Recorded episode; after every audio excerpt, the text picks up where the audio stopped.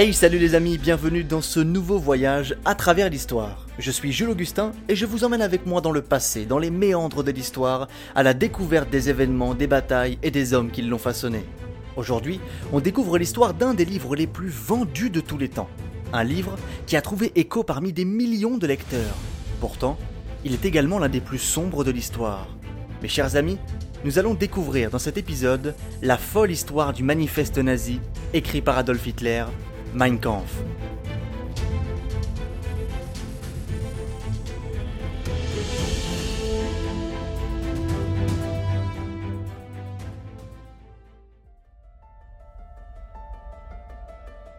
France, 1934.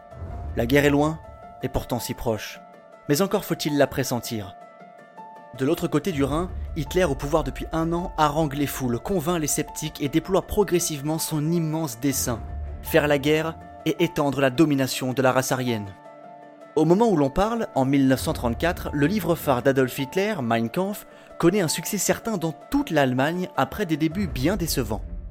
Publié en 1925, ce livre est un manifeste de l'idéologie nazie. Tout est écrit, ou presque. En France, on ne s'inquiète guère de ce que le Führer allemand écrit. On considère encore ses idées trop extrêmes pour voir le jour. Cependant, certains éditeurs, soucieux de ce qu'il se passe en Allemagne, souhaitent que Mein Kampf soit traduite en français, pour que toute la population française prenne conscience de la réalité. Bien entendu, Hitler ne veut pas que le livre soit publié tel quel. Il souhaite enlever les passages belliqueux, notamment ceux qui contiennent les germes d'une nouvelle guerre avec la France. Et c'est là qu'un éditeur français va bouleverser le cours des choses.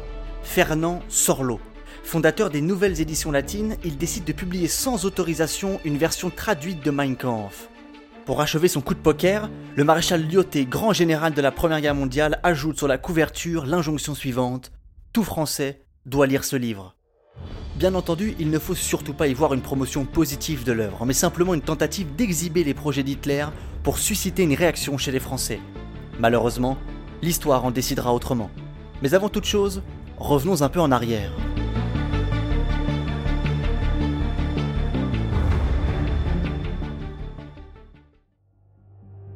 Adolf Hitler couche sur papier la quasi-totalité de ses idées lors de son passage à la prison de Landsberg après le putsch raté de Munich en 1923.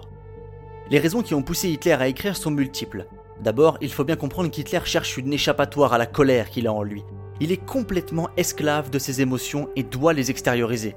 Bien sûr, cette colère prend racine dans l'échec du putsch de Munich qui aurait fait de lui un chef puissant et charismatique.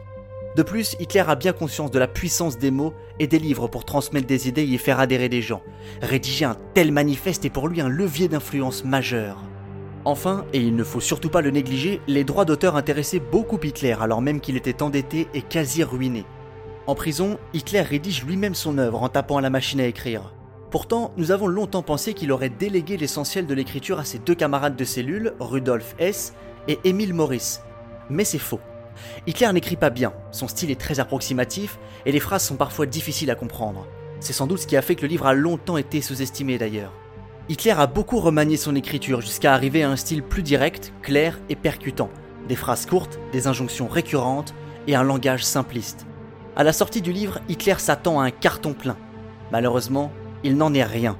Les ventes peinent à décoller et en 1929, soit 4 ans après sa sortie, à peine 35 000 exemplaires ont été écoulés.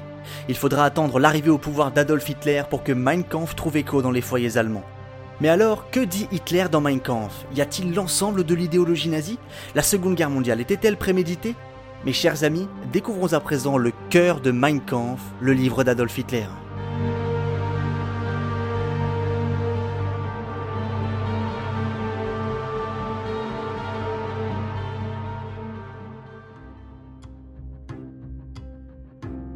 Il faut bien avoir en tête que Mein Kampf est avant tout un défouloir pour Hitler. C'est à la fois un récit autobiographique et un traité politique. Les propos manquent bien souvent de logique et de cohérence. C'est un réservoir à idées, ou, je cite, un pot pourri d'idées au fond très banales et en circulation à cette époque, selon les mots de l'historien Johann Chapoutot.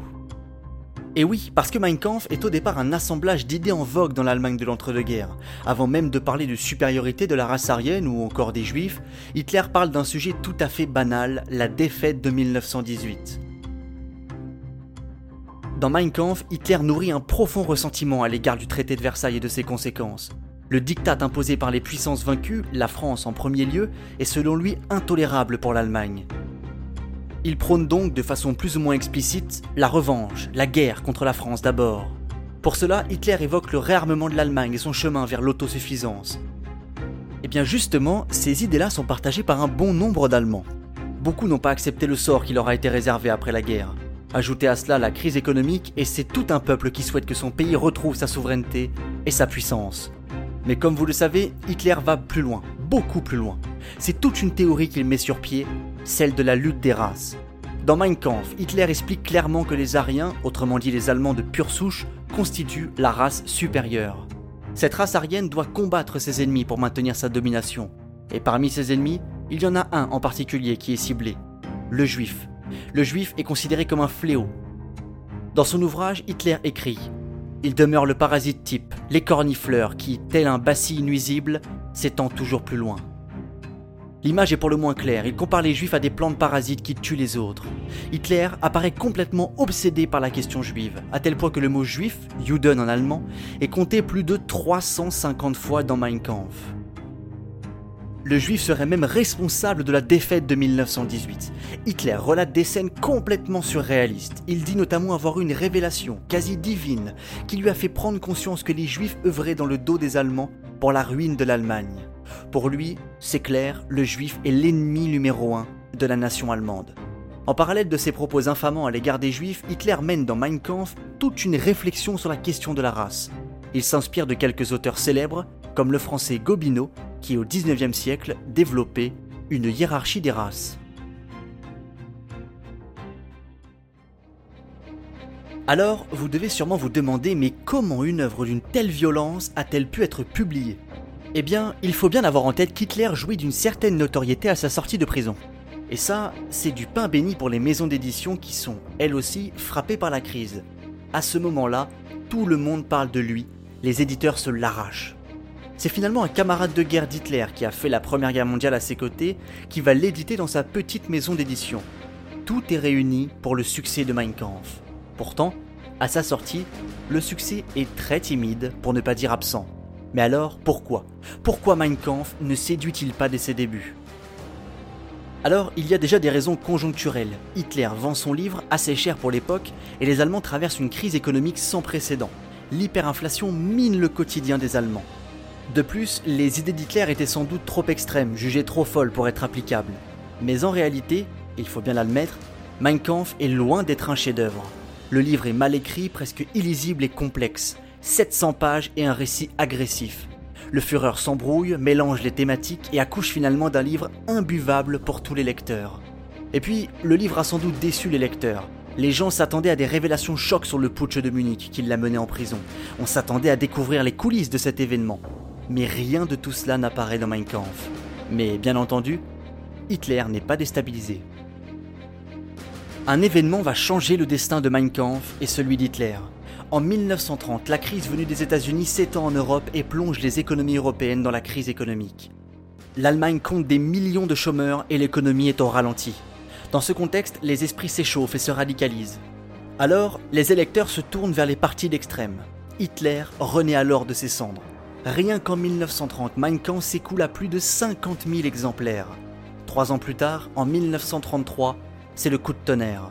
Hitler et le parti nazi accèdent au pouvoir, la prophétie se réalise. Alors, avec l'aide de son fidèle acolyte Goebbels, Hitler va mettre en place une stratégie de propagande colossale fondée sur Mein Kampf. L'ouvrage est distribué aux fonctionnaires, on l'offre également aux jeunes mariés et aussi dans les écoles des grands industriels qui ont vu leur production grimper grâce au réarmement le distribuent à leurs ouvriers. Mein Kampf est édité sous toutes les formes dans le but de conquérir toute l'Allemagne et toutes ses classes sociales. Une édition en braille voit le jour, une autre en couverture marbre pour les hauts dignitaires et même une version en format Bible. Mein Kampf va alors devenir un best-seller. Son auteur bâtit une fortune immense de plusieurs millions d'euros.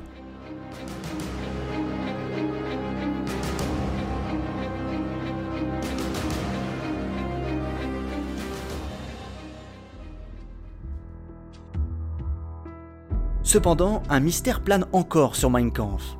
Est-ce que les projets d'Hitler étaient contenus dedans? Est-ce que la Shoah était écrite? Eh bien, non. En réalité, c'est plus complexe que cela. Rien n'était écrit mot pour mot, mais il y avait des indices. D'ailleurs, c'est ce qui a posé problème au Führer. Prendre une revanche sur la France relevait de l'évidence pour lui et la guerre était inéluctable. Seulement, il fallait la garder secrète, tant des Français que des Allemands. Petit problème, les propos du Führer dans Mein Kampf laissent penser que la guerre est à venir. Hitler parle explicitement d'étendre le territoire allemand, celui de la race aryenne. La France est également décrite comme l'ennemi numéro un. Alors, Hitler va tenter de rétropédaler pour apaiser les esprits. En 1933, il reçoit un journaliste français parlant allemand et lui accorde une interview inédite. Hitler ment à n'en plus finir, disant qu'il ne veut que la paix et que la guerre serait dévastatrice. Encore plus culotté, il dit avoir changé et mûri. L'entourloupe Concernant la question juive, Hitler n'évoque pas la Shoah en tant que telle, mais explique bien que les juifs sont dangereux pour la nation allemande et qu'il faut tout faire pour s'en prémunir. En tout cas, ses propos n'étaient pas assez explicites pour alerter les gens. Nombreux sont les soldats qui ont été gravement choqués du sort réservé aux juifs et qui ne croyaient pas cela possible. Nombreux sont ceux qui avaient vu du bon en Hitler dans les années 30 et qui le haïssaient au plus haut point à la fin de la guerre. Autrement dit, Mein Kampf était encore bien loin de la réalité. Mais ça, c'est une autre histoire.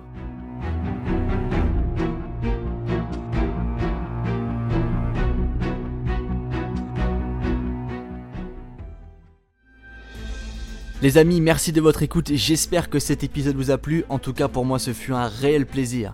Si vous voulez en savoir plus, je vous invite à vous rendre sur notre site momentdhistoire.fr ou bien sur nos réseaux sociaux, sur Instagram ou sur Facebook par exemple. Quant à moi, je vous quitte et je vous dis à bientôt pour un prochain voyage à travers l'histoire.